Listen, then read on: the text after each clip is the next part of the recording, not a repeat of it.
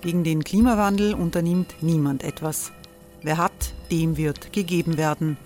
Und Frauen verdienen weniger. War ja immer schon so. Man ärgert sich und macht weiter. Was aber, wenn nicht? Wir haben eine Idee.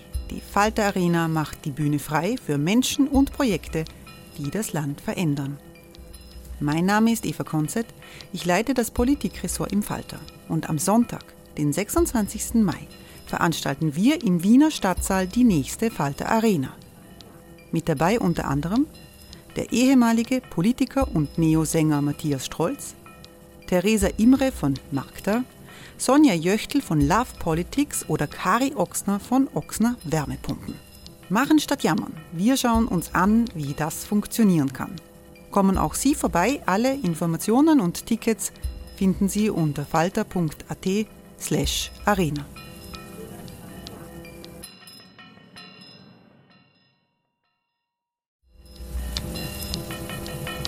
Falter-Podcasts werden durch Werbung unterstützt. Das hilft bei der Finanzierung unseres journalistischen Angebots. Hereinspaziert durch unser Burgtor. Ob Burgherr, Ritterin, Stallbursche oder Gauklerin. Die Burg Liechtenstein in Maria Enzersdorf bei Wien lädt zu Erkundungen ein und weckt bei Groß und Klein die Abenteuerlust. Erbaut im Jahr 1130 ist die Burg bis heute zu 60 Prozent im Originalzustand erhalten. Waffenkammer, Turmzimmer und Ritterstube. Die Stammburg der Fürstenfamilie von und zu Liechtenstein bietet Einblicke in das Leben im Mittelalter. Besuchen Sie uns jetzt in der Erlebniswelt Burg Liechtenstein. Jeden Sonntag mit eigener Kinderführung. www.burglichtenstein.eu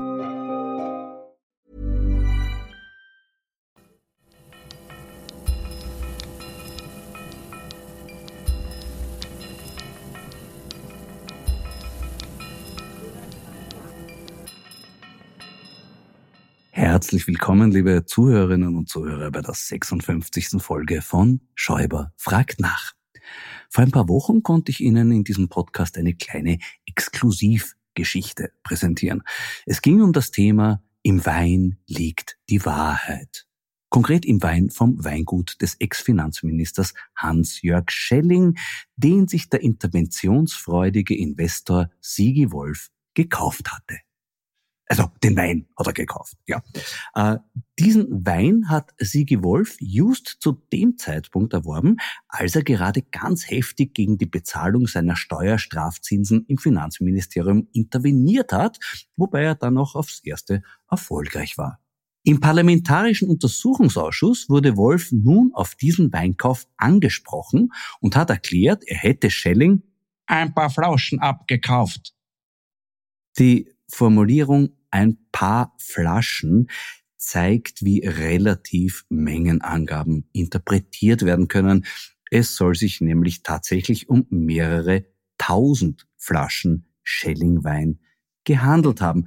Möglicherweise ein Impulskaufrausch, dem Wolf erlegen ist und später bereut hat, denn er hat kurz danach versucht, Gastronomen diesen Wein weiter zu verkaufen. Die wollten ihn aber nicht haben, nämlich um keinen Preis. Ja, blöd. Aber irgendwie ist es menschlich, dass auch so ein erfahrener Investor wie Sigi Wolf beim Risikoinvestment einmal daneben greifen kann. Was mit dem Wein passiert ist, weiß man nicht. Aber Vielleicht überrascht uns Wolf noch und kontert der dieser Tage öfters vorgebrachten Kritik an seiner Mitschuld bei der österreichischen Energieabhängigkeit von Russland dadurch, indem er ein bislang unentdecktes Bioethanollager in seinem Keller der Öffentlichkeit zur Verfügung stellt. Ein paar Weinleichen im Keller sind derzeit vermutlich Sigi Wolfs geringste Sorge. Fast schon jeden Tag werden neue Interventionschats mit Sebastian Kurz bekannt und jetzt schwappt auch noch ein besonders unappetitlicher Ausfluss der in den Pandora Papers offengelegten Geldwaschkanäle direkt in Sigi Wolfs Wohnpark Fontana in Oberwaltersdorf. Zwei Putin-Oligarchen sollen dort seit 2020 versteckt hinter undurchsichtigen Firmenkonstruktionen Grundstücke erworben haben, auf denen sie auch schon brav bauen. Einer der beiden Herren findet sich derzeit auf den Sanktionslisten der EU, Großbritanniens und der USA. Das hat im Lebensalltag unschöne Konsequenzen, wenn man auf das vorher so sorgfältig gewaschene Geld plötzlich nicht mehr zugreifen kann. Umso wichtiger ist es da, ein sicheres Zuhause und eigene vier Wände zu haben. Da bekommt der Begriff Bausparen eine neue Bedeutung. Dass sich die Herren beim Sigi Wolf wohlfühlen, kann man fix annehmen. Schon allein, wenn man einen Blick auf die Bebauungsregeln im Fontana Wohnpark wirft. Dort ist ausdrücklich festgehalten, dass Sonnenkollektoren und Photovoltaikanlagen verboten sind. Ebenso wie Grundwasserwärmepumpenanlagen.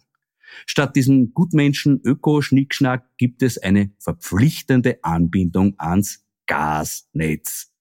Somit müssen die beiden Häuselbauer nicht die Luft der Heimat vermissen und können sich gleichzeitig weiterhin als Außenposten von Putins Netzwerk empfinden. Und dann gibt's vor Ort natürlich auch noch Sigi Wolfs legendären Golfclub. Die ideale Dating-Location, wenn man zum Beispiel interessante Finanzamtsleiterinnen kennenlernen möchte. Ob Wladimir Putin selbst auf einen Alterswohnsitz im Fontana Wohnpark bei seinem alten, wenn man nicht schwul ist, ist man nicht in Gesprächsfreund Sigi Wolf spitzt, ist nicht bekannt. Gegenüber Karl Nehammer dürfte er bei dessen Besuch in Russland jedenfalls nichts Näheres durchblicken haben lassen. Ob dieser Besuch jetzt was gebracht hat, darüber gehen die Meinungen auseinander.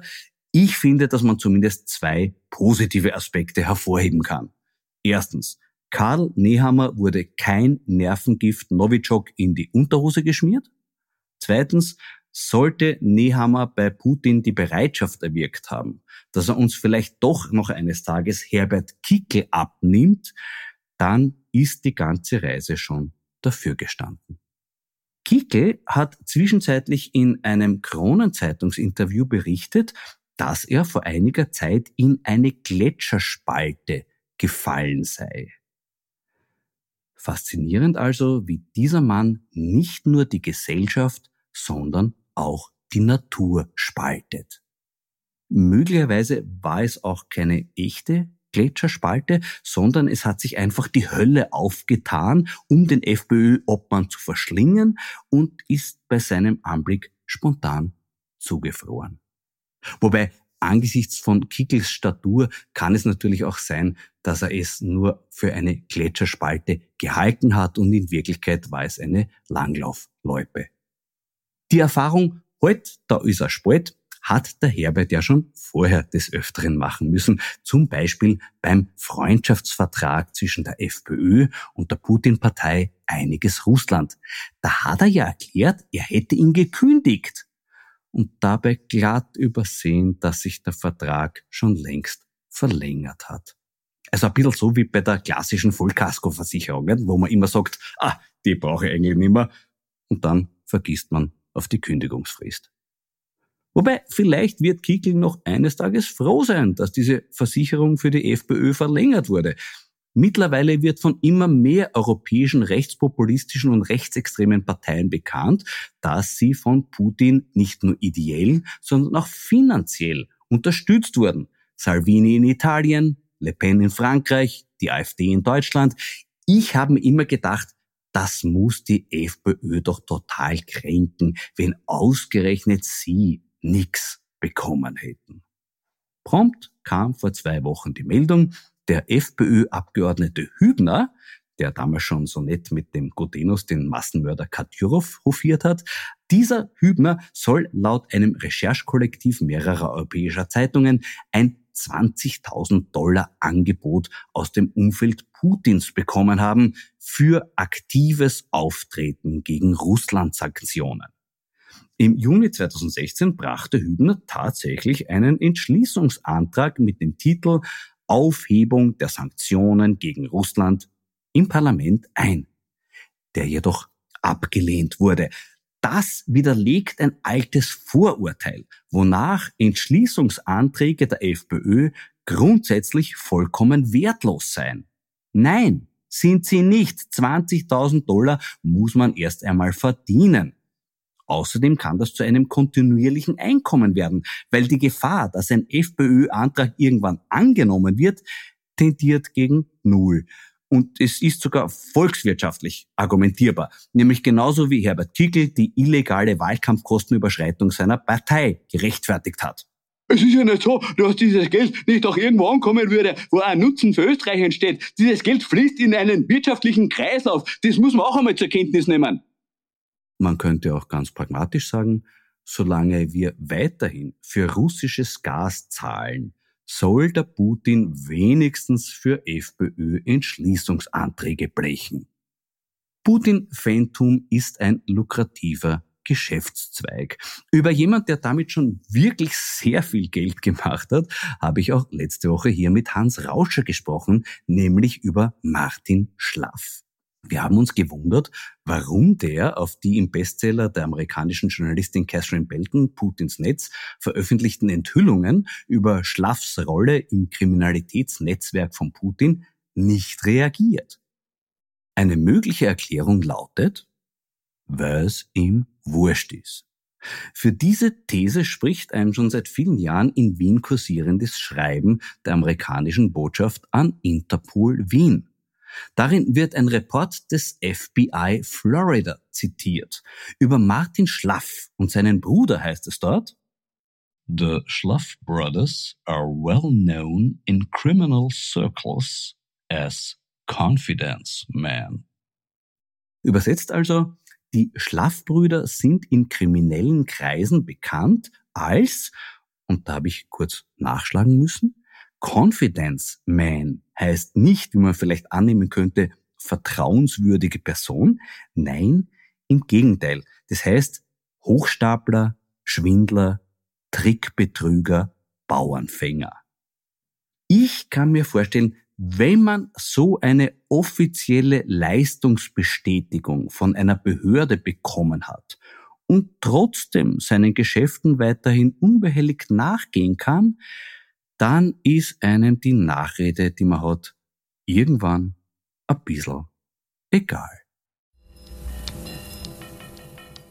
Nicht egal ist mir, was ich mir heute aus meiner Wein- und Co-Kiste herausgefischt habe. Es ist nämlich eine ganz spezielle Rebsorte, die immer noch ein bisschen ein Geheimtipp ist, obwohl man aus ihr wirklich ganz große Weine machen kann. Ich rede vom roten Veltliner und ein besonderer Spezialist für diese einzigartige Weißweintraube ist Josef Fritz aus Zausenberg am Wagram. Ich habe da den Rupperstal 2020, eine Art Einstiegsdroge in den hochkomplexen Geschmackskosmos des roten Veltliners, den es sich wirklich lohnt zu erforschen.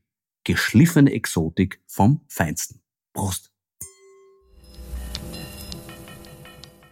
Weil ich vorhin von Wurstigkeit und schlechter Nachrede gesprochen habe, mein heutiger Gesprächsgast steht so ziemlich für das Gegenteil, nämlich für Engagement und untadelige Reputation. Es ist die Botschafterin des Integrationshauses und Gründerin der Initiative Courage, Mut zur Menschlichkeit, Katharina Stemberger. Grüß dich, Kathi. Hallo, lieber Florian. Wir leben in bewegten Tagen, Schutzsuchende strömen durch Europa. Wie ist die Lage im Integrationshaus?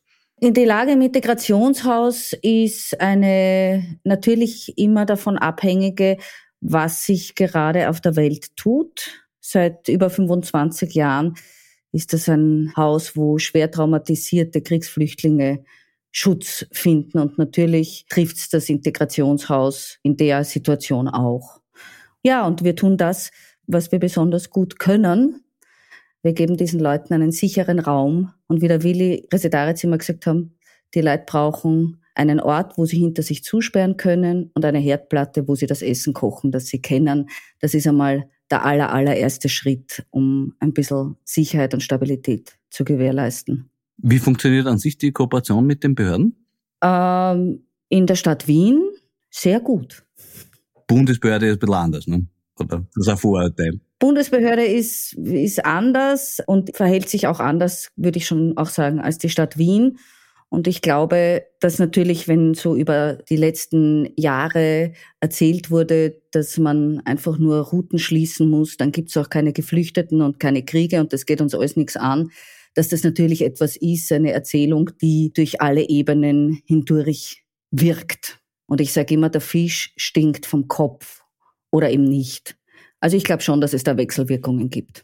Mhm. Äh, wie erlebst du die jetzige Situation im Vergleich zu 2015? Hm, wie erlebe ich das? Ähm, ich glaube, alle erleben das als etwas, das viel näher ist. Ja, der Krieg in Syrien, Krieg in Afghanistan, das ist alles irgendwie weit weg und der Weg dieser Menschen, bis sie dann bei uns landen, ist ein weiter. Also ich glaube, dass die Nähe mit uns was macht. Äh, auf der anderen Seite ist es so, dass ich das Gefühl habe, dass die Österreicherinnen und Österreicher das tun, was sie gut können und eigentlich immer getan haben. Ich meine, das ist die achte oder neunte große Fluchtbewegung seit dem Zweiten Weltkrieg. Und wenn man den Menschen nicht schrecklich viel Angst einjagt, tun sie das, was man eben tut. Es steht jemand vor deiner Tür, der Hilfe braucht und du hilfst.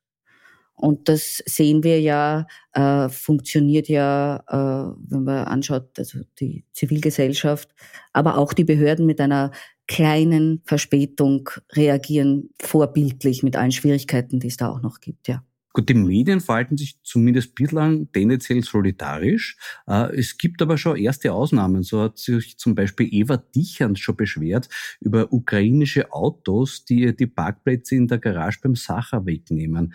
Kann man da vielleicht vermittelt eingreifen? Ich weiß nicht, ich glaube, ich bin da die falsche Person. Ich park nicht im Sacher, kann das also nicht beobachten. Und bei meiner Prioritätenliste schaut es ein bisschen anders aus. Äh, und ich glaube, dass das Interessante an dem ist, natürlich kann man sagen, was ist das für eine zynische und blöde Bemerkung. Auf der anderen Seite muss man auch sagen, es entspricht eben nicht diesem Bild, das man gerne über Geflüchtete verbreitet, nämlich das sind irgendwie die letzten armen Leute mit irgendwelche Sackeln und äh, mit Unmengen an Kindern an den Händen um ihr Leben rennen, möglicherweise unsere Sprache nicht sprechen, eine dunklere Hautfarbe haben. Ähm, das ist so das Bild, das gern vermittelt wird. Und das, was vergessen wird, ist, dass Flucht einfach jeden treffen kann auch uns treffen kann. Und, und das vielleicht regt sie sich deshalb auf, auch die Frau Dichand kann das treffen. Auch sie würde im Falle, und ich vermute, wenn sie das beobachtet und so gut einschätzen kann, was für Autos das sind, hat möglicherweise selber auch ein großes Auto, das gönne ich jedem.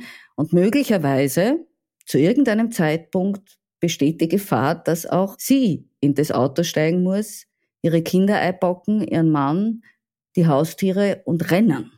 Ich glaube nicht, dass das passieren wird, aber das ist sozusagen das, was in den Köpfen so verdreht ist, dass Flucht jeden betreffen kann. Und deswegen ist es so wichtig, dass wir die Rechte der Geflüchteten schützen, weil damit schützen wir uns selbst.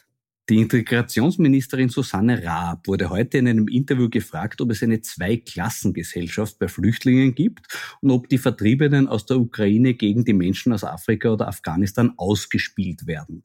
Sie hat geantwortet, nein, das sieht sie überhaupt nicht. Siehst das du? Also wenn wir davon ausgehen, dass wir Menschen auch nach dem beurteilen, was sie tun, kann ich mit dieser Aussage, wenn ich mir anschaue, was sie in den letzten Jahren so von sich gegeben hat und an Taten gesetzt hat, relativ wenig anfangen. Weil es fängt ja schon mit den Begrifflichkeiten an. Jetzt sind es Vertriebene, die anderen sind Flüchtlinge. Äh, der Oberbegriff äh, ist jetzt rein wissenschaftlich natürlich, alle sind Vertriebene, displaced people. Der Unterschied ist aber, und das finde ich schon interessant, beim Vertriebenen sagt man, der hat nicht anders kennen, der musste weggehen. Beim Flüchtling wird hineingelegt, der ist von sich aus geflüchtet, der hat also eine, eine Handlung von sich ausgesetzt. Und äh, insofern, glaube ich, werden da ganz bewusst Unterschiede gemacht. Und ein Freund von mir hat mich darauf aufmerksam gemacht und gesagt, weißt du, was lustig ist, Kathi? Illegaler Vertriebener, das geht sich nicht aus. Und da sieht man, was mit uns gemacht wird. Ja? Und ich glaube, letztendlich ist das eine Form, die Menschen zu unterscheiden, welche Religion sie haben und welche Hautfarbe sie haben.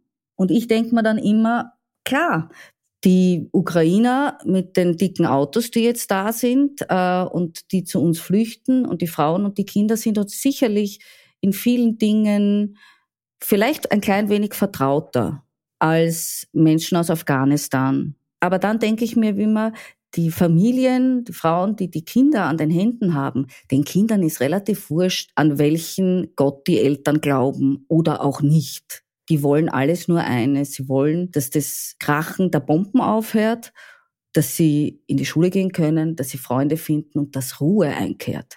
Und ich finde, wir sollten diesen gesamten Komplex aus der Perspektive der Kinder mal anschauen.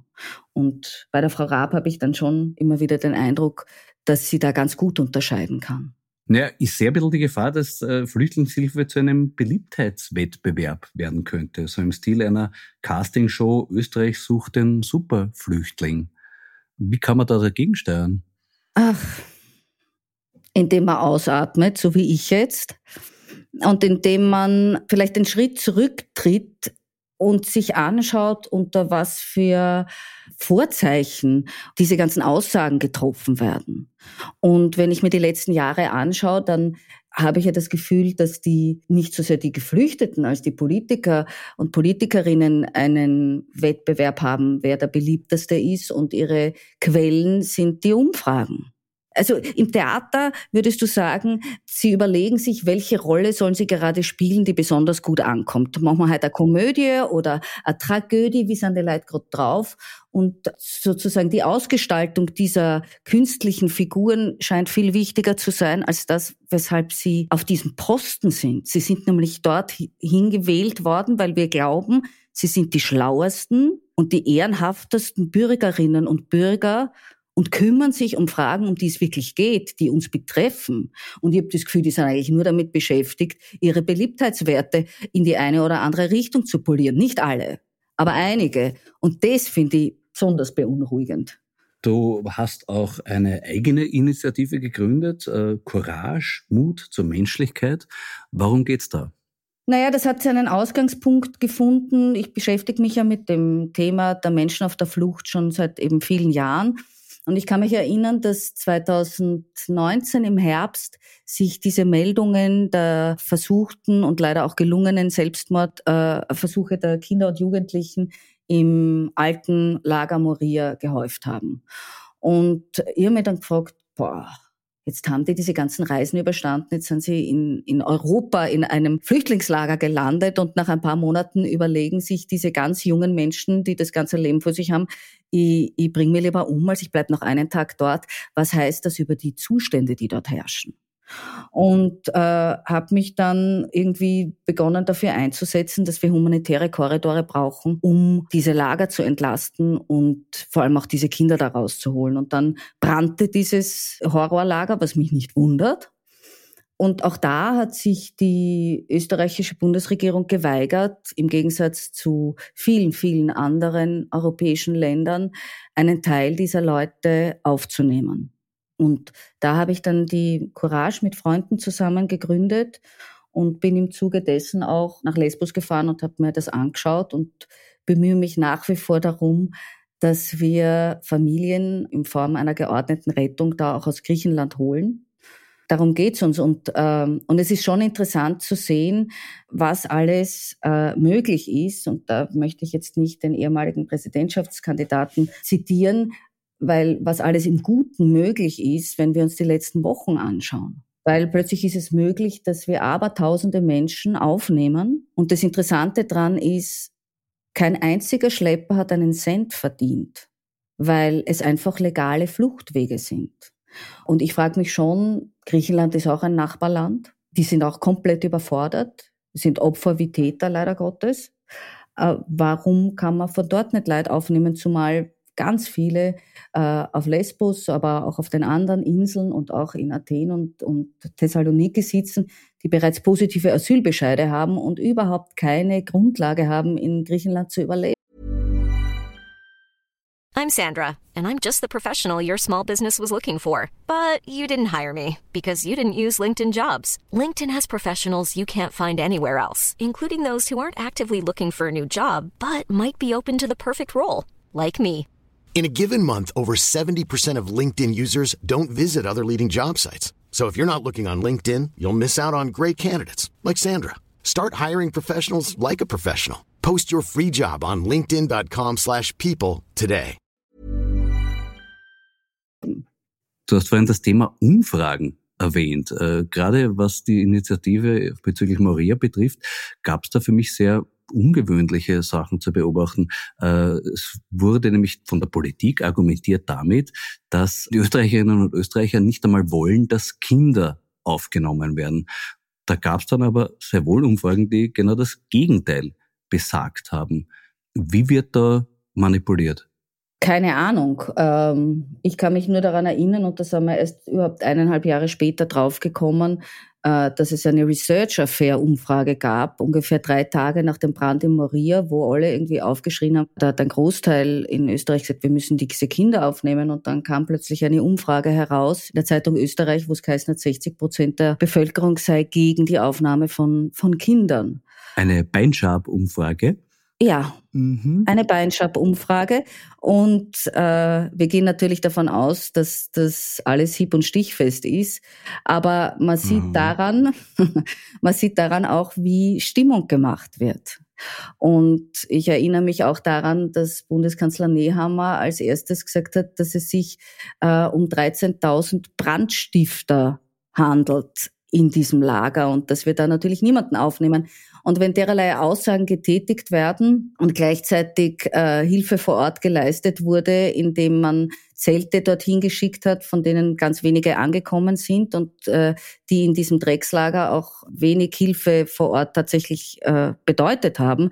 Also wenn man so agiert, darf man sich nicht wundern, dass der Eindruck entsteht, eine, eine Vielzahl der Österreicherinnen und Österreicher wären gegen diese Hilfe. Aber ich habe nur erlebt in den letzten zwei Jahren, ich bin wirklich durchs Land gefahren, ich habe mit vielen Bürgermeisterinnen geredet, ich habe äh, mit äh, Landeshauptleuten geredet, ich habe mit Kirchenvertretern und Initiativen gesprochen und habe ein vollkommen anderes Bild bekommen. Und bestätigt wurde das, finde ich, schon auch in den letzten Wochen.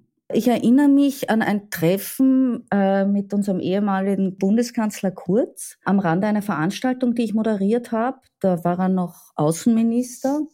In diesem Gespräch ist ganz klar hervorgegangen, wo der hin will. Und während sich äh, im Herbst 2015 alle darum bemüht haben, Leute unterzubringen und zu helfen, war, also ich habe sehr den Eindruck gehabt, er hat eine vollkommen andere Agenda und das hat er auch knallhart durchgezogen. Und er hat es deshalb gemacht, um halt die 100.000 Stimmen von den Blauen zu kriegen. Auch das ist gelungen. Was ich, was ich sehr enttäuschend finde, ist, ich verstehe, dass so ein junger Mann äh, umgeben von anderen jungen Leuten, sagen, also wurscht, was es kostet, wir machen jede Sauerei, um an die Macht zu kommen. Aber was ich wirklich irritierend fand und finde, ist, wie viele honorige Politikerinnen und Politiker da weggeschaut haben müssen. Und eigentlich habe ich den Eindruck, dass das Land einfach gekapert wurde.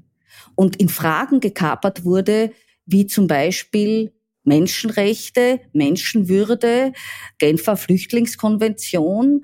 Äh, das wurde ja alles irgendwie, na ja, so genau nehmen wir das nicht. Ja, haben wir unterschrieben, geht uns aber eigentlich nichts an, weil das reingeht. Und das ging wirklich weit und tief. Und äh, auch wenn nach fünf Jahren man feststellen konnte, dass über 50 Prozent der Menschen, die zu uns gekommen sind, in Brot und Arbeit sind, hat es nur immer Kassen, na na, das mit der Integration funktioniert nicht. Und ich frage mich dann, funktioniert nicht oder darf es nicht funktionieren? Und das waren schon Tendenzen, die ich deshalb so widerlich fand, weil es auf dem Rücken von Menschen ausgetragen wurde und hoffentlich nicht mehr wird, die überhaupt keine Lobby haben. Weißt, du, wenn die auf Leid losgingen wie uns, wir wären uns. Mhm. Aber auf Geflüchtete, die eh nichts haben und irgendwie sich in Sicherheit bringen, das finde ich wie sage ich es nicht, unsportlich.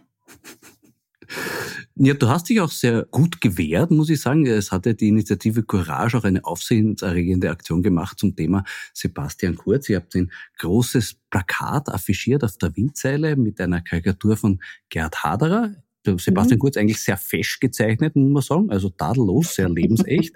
und er hatte an der Stelle, wo sein Herz sein sollte, ein herzförmiges Loch. Ja. ja. Und die ÖVP-Bezirksrätin und stellvertretende Vorsitzende der Kulturkommission, Judith Edelmann, hat damals geschrieben, im Sinne der Kinderhilfe, der sie sich verschrieben haben, sollten anderer Menschen Kinder nicht so entwürdigt werden. Also ein interessanter Aspekt. Das heißt, nicht die Kinder, die in Maria im Dreck vegetieren müssen, werden entwürdigt, sondern unser Kinderkanzler Kurz wurde entwürdigt. Der wurde nämlich durch diese Karikatur laut Frau Edelmann entmenschlicht. Und sie sagt, ich bin sprachlos über diese Radikalität unter dem Deckmäntelchen der Menschlichkeit. Fühlst du dich entlarvt? Nein, ich habe das auch äh, mitbekommen und habe mir gedacht, bist du deppert. Da musst du dich wirklich hinsetzen und versuchen, dich irgendwie, wenn du versuchst, dich übers Ohr hinten am Popo zu kratzen, äh, was einfach schwierig ist. Also wir haben ja absurde Diskussionen gehabt. Wir haben plötzlich gesagt, das, ist, das sei Bodyshaming, weil äh, der Haderer äh, ihn mit großen Ohren gezeichnet hat. Und dann habe ich mir gedacht, ja, aber Freunde, wenn wir schon über Bodyshaming reden, ist euch nicht aufgefallen, dass ihm das Herz fällt? Aber das ist ein anderes Kapitel. Aber äh, die Karikatur hat immer zum Diskurs gehört. Und ich finde, wenn man den Gerhard Haderer kennt, ich finde, er war wirklich nett. Und uns ging es einfach darum, ein halbes Jahr nach dem Brand von Moria, das war exakt nach dem halben Jahr, dass wir diese Herzlosigkeit sichtbar machen wollten. Und was ja auch total interessant ist, was sich übrigens jetzt tatsächlich auch ändert, diese absolute Verweigerung eines Dialogs mit der Zivilgesellschaft oder mit uns. Ich meine, wir hätten das möglicherweise nicht gemacht, wenn irgendjemand mit uns vernünftig geredet hätte oder gezeigt hätte, ja, also eigentlich ein so reiches Land wie Österreich äh, wird nicht untergehen, wenn wir 100 Kinder oder 100 Familien aufnehmen. Da ging es ja überhaupt nicht darum, dass wir das nicht können oder dass das nicht geleistet werden kann. Und das Lustige ist ja in dem Diskurs auch immer gewesen, dass man gesagt hat, ähm, also kommt's, wir können ja nicht die ganze Welt retten. Daraufhin hat man gesagt, oder zum Beispiel nicht wir, aber die Bischofskonferenz, gut, dann 100 Familien. Und dann hieß es, na, das können wir nicht machen, das ist Symbolpolitik. Und dieses blöde, Mühle auf, Mühle zuspiel, wenn das über Jahre mit einem gespielt wird, dann wirst auch irgendwann grantig. Und ich finde ja, die Verweigerung des Dialogs ist überhaupt das Feigste. Möglicherweise lag es daran, dass die Zeichnung missverstanden wurde. Die Martina Salomon im Kurier hat zum Beispiel geschrieben, der Kurz hätte auf dieser Zeichnung ein türkises Herz. Es war aber der Himmel, der durchgeschaut hat. Also mhm. möglicherweise, weil die Salomon Türkis und den Himmel gleichsetzt. Äh, und dann hat sie auch noch geschrieben, die Zeichnung sei eine Art Pranger, ein Wunder, dass man nicht aufgefordert wird, darauf zu spucken. Jetzt kann ich mich erinnern, die Zeichnung hing aber in 15 Meter Höhe. Hat es wer geschafft, da hinauf zu spucken? Das weiß ich nicht, aber wenn ich mir versuche, das vorzustellen, wäre es wahrscheinlich gleich wieder zurückkommen. Das heißt, wie es so oft ist, die kleingeistige Bösartigkeit, die sie hier beschreibt, ist ja etwas, was immer auf einen selbst zurückfällt. Und es war ja auch eine Benefizaktion. Nicht? Kopien von der Karikatur wurden ja dann für wohltätigen genau. Zweck äh, äh, verkauft. Mhm. Genau. Wir haben dann Kunstdrucke aufgelegt und die wurden sehr gerne gekauft. Wobei ich sagen muss, es haben auch manche äh, dann im Frühjahr zum Beispiel zehn Stück gekauft. Also wir sprechen vom Frühjahr 2021, um sie als Weihnachtsgeschenk den Mitarbeiterinnen und Mitarbeitern zu schenken. Ja, genau. Und dann war Oktober. Ich habe nicht nachgefragt, wie die Weihnachtsfeiern abgelaufen sind, ob sie die Kunstdrucke dann noch immer hergeschenkt haben. Ich meine, es ist immerhin ein signierter Haderer. No, äh, Oliver. Also ich fand in der ganzen Diskussion die Wehleidigkeit dann doch schwierig, weil sie nicht darüber geredet haben, warum wir das gemacht haben. Ob das Absicht ist oder Unvermögen, sei dahingestellt. Du hast in einem Interview gesagt, du kannst es dir nicht leisten, nicht politisch zu sein. Wie meinst du das? Na ja, ich sehe ja jeden Tag, was ich sehe. Und ich höre, was ich höre. Und mir wurde immer klarer, dass ich eine mündige Bürgerin bin, die in einem Land lebt, wo man den Mund aufmachen darf. Ist ja nicht überall so. Und wenn man das darf, soll man das tun. Und äh, ich beobachte große Ängstlichkeit bei ganz vielen Leuten, wo ich mir immer denke, wovor habt ihr eigentlich Angst? Sagt's doch, was ihr euch denkt. Manche Leute sagen mir auch, ma bitte, die Steinberger so einen Text aufsagen und sonst nix. Und auch das muss man aushalten. Aber ich lebe in einem Land, wo ich Dinge wahrnehme, viele finde ich gut, manche finde ich nicht gut. Und ich finde, die Zivilgesellschaft hatte immer ein starkes Gewicht in diesem Land und das muss eine lebendige Stimme bleiben. Und ich bin halt eine davon. Hat dir dein politisches Engagement auch schon Probleme eingetragen? Ja. Ich weiß, es hätte, dass es wahrscheinlich in vielen Punkten bequemer sein könnte. Weißt du, was ich meine? Also ja. es ist einfach so, die Leute wissen schon, dass ich nicht mit meiner Meinung hinterm Berg halt, aber ich springe auch niemanden ins Gesicht. Und von Schauspielern und Schauspielerinnen gibt es schon noch das Bild, dass wir brave Marionetten sein sollen. Und es ist irritierend, wenn sich jemand daran nicht hält. Es gibt auch Beispiele, wo es besser wäre, dass sich die Kolleginnen und Kollegen tatsächlich an den Text halten. Aber wir sind in einer lebendigen Demokratie. Und ja, wahrscheinlich wäre es manchmal schlauer gewesen, den Mund zu halten. Aber da bin ich nicht so gut drin. Wie war das damals beim Jedermann bei den Salzburger Festspielen? genau, das war so ein Fall. Bitte für unsere jüngeren Hörer kurz zum Nacherzählen. Äh, ja, äh, also wir, wir sprechen vom Sommer 2015 und da war ich schon das dritte Jahr beim Ensemble des Jedermann in Salzburg, bei den Salzburger Festspielen. Und äh, ungefähr in der Zeit begab es sich, dass, ich weiß nicht, irgendeine Figur von den Blauen im Zusammenhang mit den Geflüchteten den Vorschlag gemacht hat, man soll sie in Großraumflugzeugen ausfliegen, weil dann hört man sie nicht schreien, wenn man sie abschiebt. Und äh, diese und ähnliche Äußerungen wurden natürlich auch im Ensemble immer wieder diskutiert. Und äh, ungefähr eine Woche danach hatten wir eine Nachmittagsvorstellung und man muss sich vorstellen, am Domplatz, da sitzen zweieinhalbtausend Leute. Und am Anfang fängt das mit einem Tableau an, wo wir alle auf der Bühne waren und wie wir abgehen, sagt mir einer der Musiker, hast du gesehen, in der zwölften Reihe sitzt der Strache und der Gutenus und die ganze Partie. Und ich habe gesagt, aha, ja, naja, was soll man machen? Vielleicht nehmen sie irgendwas mit, was ihnen hilfreich ist. Und dann ist gesagt, na, wir müssen was tun und wir müssen irgendwas tun. Und dann hast du ja keine Zeit, das zu diskutieren. Und ich gesagt, na, was soll man tun? Wir können gar nichts tun. Äh, wir, wir spüren das jetzt und so. Auf jeden Fall gibt es eine Stelle im Jedermann bei der Inszenierung, wo ein Tuch runtergekommen ist und wo diese großartigen Musiker, die ich über alles liebe, immer ein bisschen improvisieren mussten weil das länger oder kürzer gedauert hat. Und wenn jemand Geburtstag hat, dann haben sie in diese Musiknummer ein Happy Birthday eingebaut und so weiter. Auf jeden Fall an der Stelle spün's und ich denk mir, was ist das? Ich kenne das, aber es war so kurz, dass ich es nicht mitgekriegt, ich konnte es nicht zuordnen. Und wir gehen ab und ich frage, was habt ihr da gespielt? Und sie grinsen und sagen, ein Stickel von der Internationalen. Was ich sehr erfrischend fand. Keiner hat's mitgekriegt. Ja, der Stache hat sicher geglaubt, das ist von Wir sind Kaiser, die Signation. Wahrscheinlich, unbedingt, genau. Auf jeden Fall, was übrigens lustig war, wie ich nachher über den Platz gegangen bin, nach der Vorstellung, bin ich an denen zufällig vorbei und habe nur gehört, wie er gesagt hat, das Beste, das Beste an dem ganzen Stickel war der Teufel. Und ich habe mir gedacht, mhm, genau. Auf jeden Fall bin ich in den Zug gesprungen und habe äh, damals noch ein bisschen naiver auf Facebook, auf meiner privaten Seite das irgendwie erwähnt und dass die die Internationale gespielt haben und habe mir gar nichts gedacht dabei. Äh, auch ein bisschen blöd, habe ich auch was gelernt. Und dann ist es einfach hochgegangen wie eine Rakete und äh, irgendwie ist übergeblieben, ich hätte die internationale gesungen oder ich weiß nicht. Ja. Dabei war es einfach nur Shooter Messenger. Was ich aber interessant fand und betrüblich fand, ist, dass die Leitung der Festspiele sich nicht schützend vor das Ensemble gestellt hat, sondern sich von der Aktion distanziert hat was ich ziemlich schwach finde. Sehr erbärmlich, ja. Ja, weil wenn sowas nicht aushalten, und da habe ich mir auch gedacht, was, was ist denn los? Also, weißt du, das war nix. Ja gut, es gibt aber schon auch manchmal Lob von unerwarteter Seite. Ein FPÖ-Medium hat dir einen wirklich ehrenvollen Titel verliehen. Du wurdest dort bezeichnet als Anti-Hofer-Schauspielerin. Ehrlich? Das kenne ich ja. gar nicht. Super. Na, ist doch so. Ich meine, wenn man sich anschaut, was für ein schlechter Schauspieler Norbert Hofer ist, ist Anti Hofer Schauspielerin doch eine tolle Auszeichnung, oder?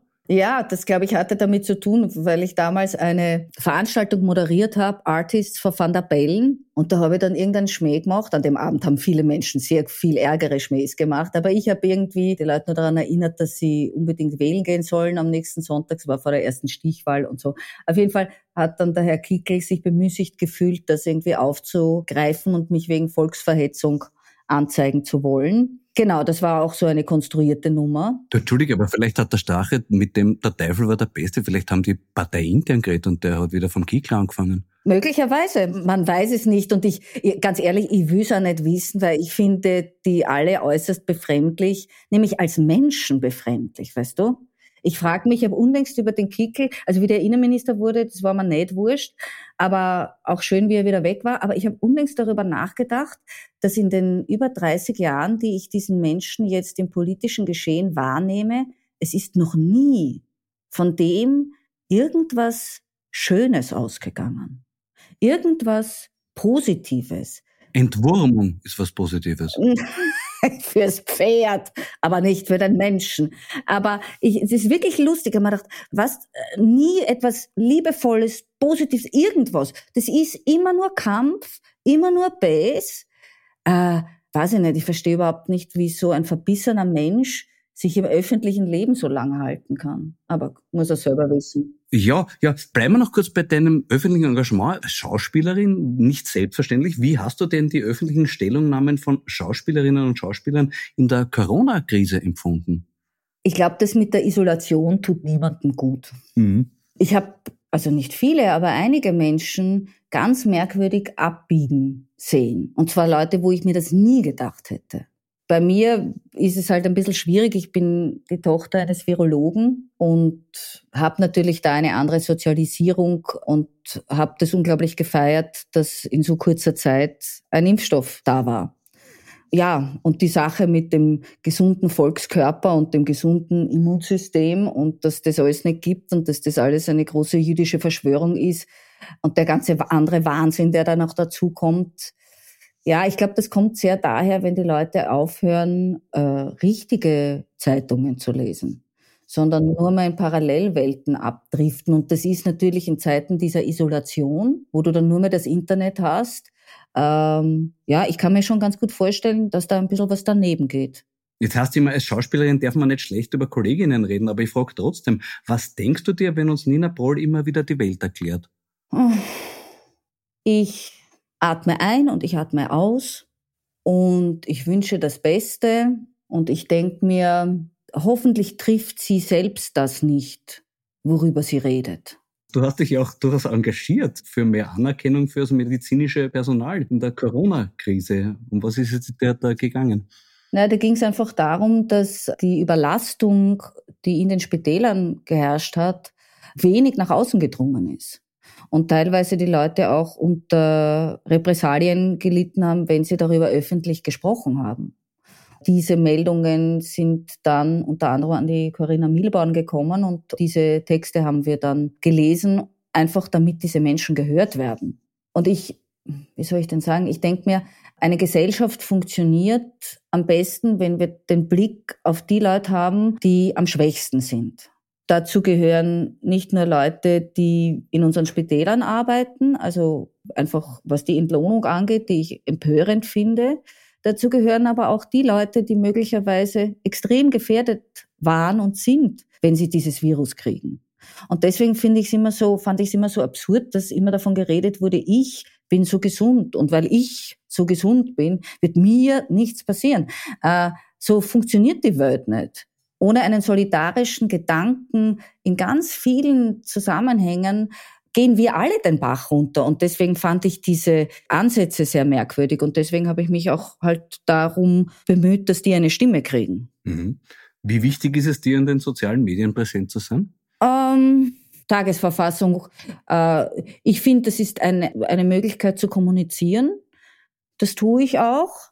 Und ich habe gemerkt, wenn ich grantig wäre, muss ich mich von Twitter fernhalten, weil dann wäre ich noch grantiger. Ja, du hast ja auch einmal die Mühe gemacht, vertrottelte Postings zu beantworten.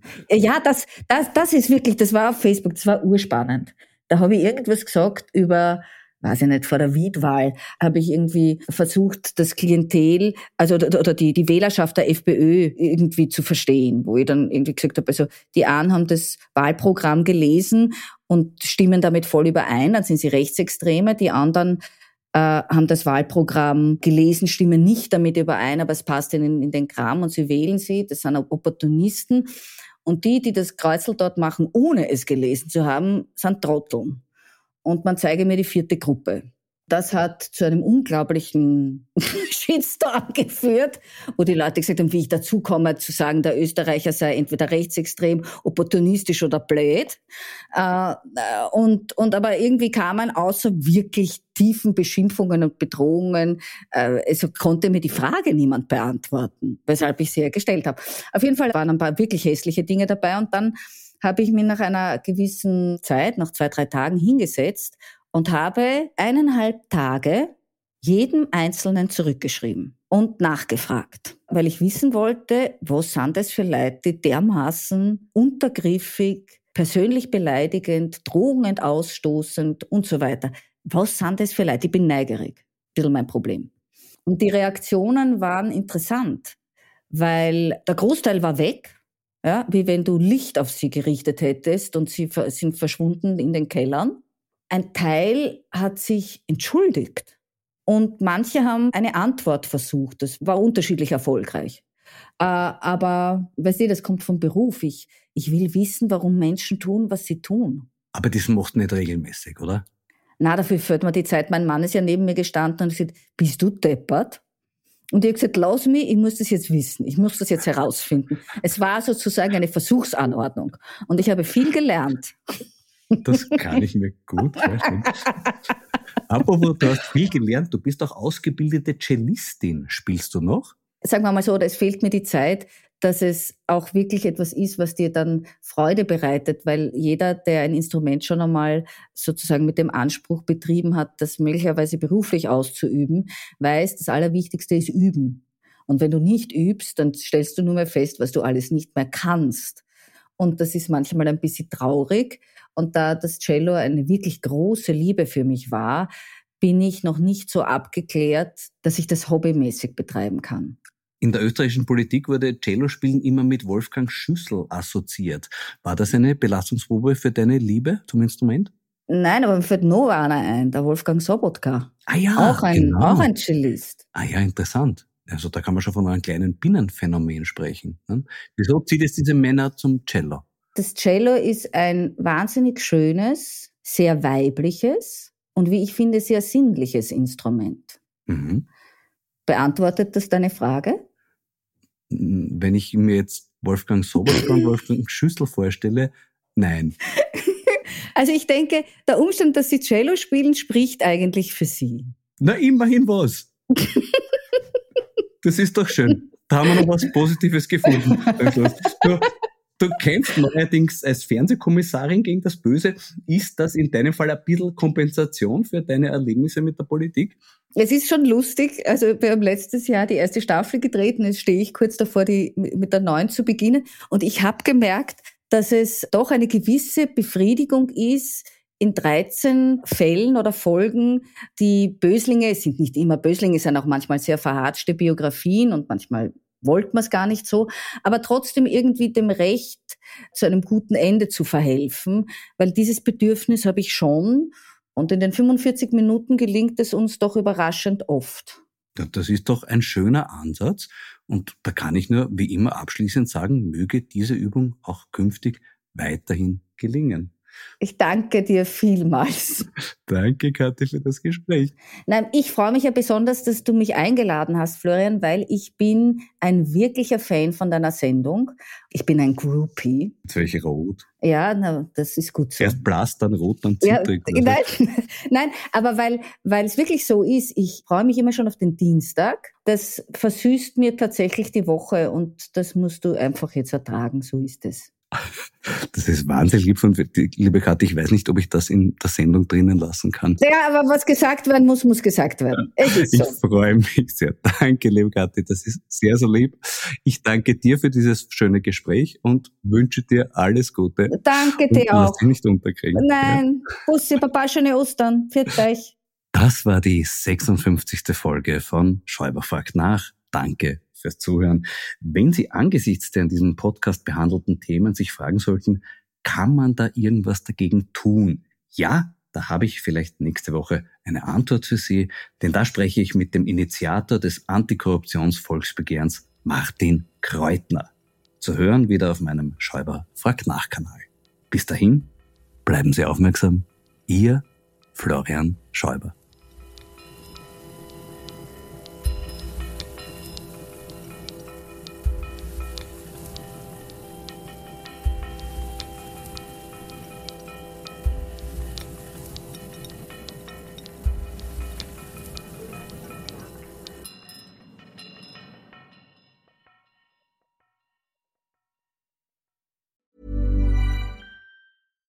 Hey, it's Paige DeSorbo from Giggly Squad. High quality fashion without the price tag. Say hello to Quince. I'm snagging high-end essentials like cozy cashmere sweaters, sleek leather jackets, fine jewelry, and so much more. With Quince being 50 to 80% less than similar brands. And they partner with factories that prioritize safe, ethical, and responsible manufacturing. I love that. Luxury quality within reach. Go to quince.com slash style to get free shipping and 365 day returns on your next order. Quince.com slash style.